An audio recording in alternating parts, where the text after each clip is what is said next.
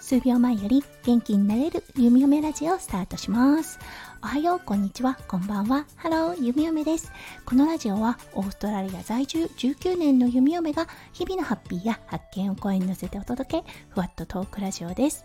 今日は4月20日水曜日ですね。皆さんどんな水曜の午後お過ごしでしょうか？弓嫁が住んでいるオーストラリア昨日の10時ぐらいに一回すごい嵐が来たのですがはい今朝起きたらピーカンバレとなっていました。明日からまた雨続きとなるので今日の午前中はガーデニングをして過ごしました。はい早速ですが今日のテーマベイビーシャワーと恩送りといったテーマでお話をさせていただきたいと思います。それでは今日も元気に弓嫁ラジオスタートします。はい今日のサムネだったんですがエルゴの抱っこ紐となっております。オーストラリアではベイビーシャワーといった習慣があります。日本ではどうでしょうか？最近はされてる方も多いのかもしれませんね。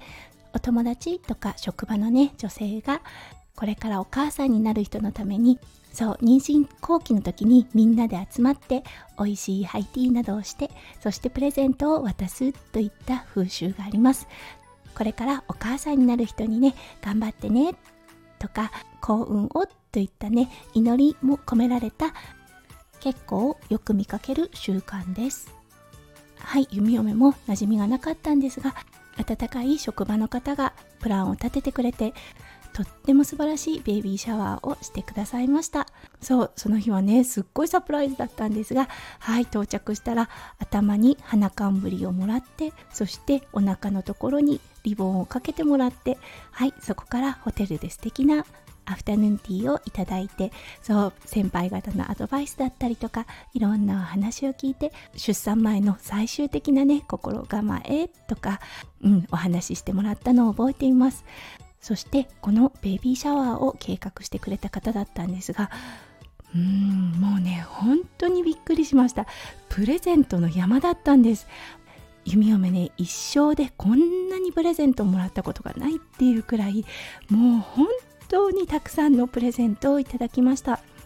ホテルで荷物を運ぶ銀のトローリーって分かりますかね。あれがいっぱいになるくらいはいプレゼントの山だったんです。職場の方たちがたくさんのねあの気持ちを弓嫁に送ってくださってそしてねほんと最初の2年全くお洋服買わなくていいっていうレベルのねお洋服だったりとかナッピーだったりとかナッピーバッグそしてこのエルゴの抱っこ紐でした。うん本当に大活躍してくれたこのエルゴの抱っこ紐。こんなにしていただいてどうやってねお返ししたらいいんだろうってよく思っていたんですがそうこのオーストラリアにおいて恩返しではなくどちらかというと恩送りといった文化があります。そうなので次にねお母さんになる方に精一杯の気持ちを込めてそうプレゼントねしたいなって思っていたんですね。そうそんなご縁が息子くんが生まれる前にありました。そうそしてね先日お仕事をしている時にそのベイビーシャワーを計画してくれた人が弓嫁のところにやってきました。そしてね弓あの時のエルゴの抱っこ紐ってまだ持ってる？って聞かれたんですね。うんもちろん持ってるよって言ったら今度私に孫が生まれるの初孫なの。うんもしよかったら譲ってくれないかしら？って言ったんですね。もう弓嫁もすっごい嬉しくてもちろんって言ってこのいただいたエルゴの抱っこひも心を込めて送り出すことができました。そうお洗濯をしてね最後にお写真を撮った時にいろんな思い出心の中に蘇ってきました。そうほんと大変だった時とか本当に楽しかった時とかたくさんのね思い出をいっぱいいっぱい詰め込んだこのエルゴの抱っこ紐だなって思いました。そうだからその方の初孫さんがいっぱいいっぱい幸せになれるように弓嫁はね祈りを込めながらそれをお渡しさせていただきましたそうなんかねご縁は巡るなって思ったんです。いつか何らかの形でお返ししたいなと思っていたことがそうこんな感じで返すことができてもうねただただ嬉しかった弓嫁でした。うん。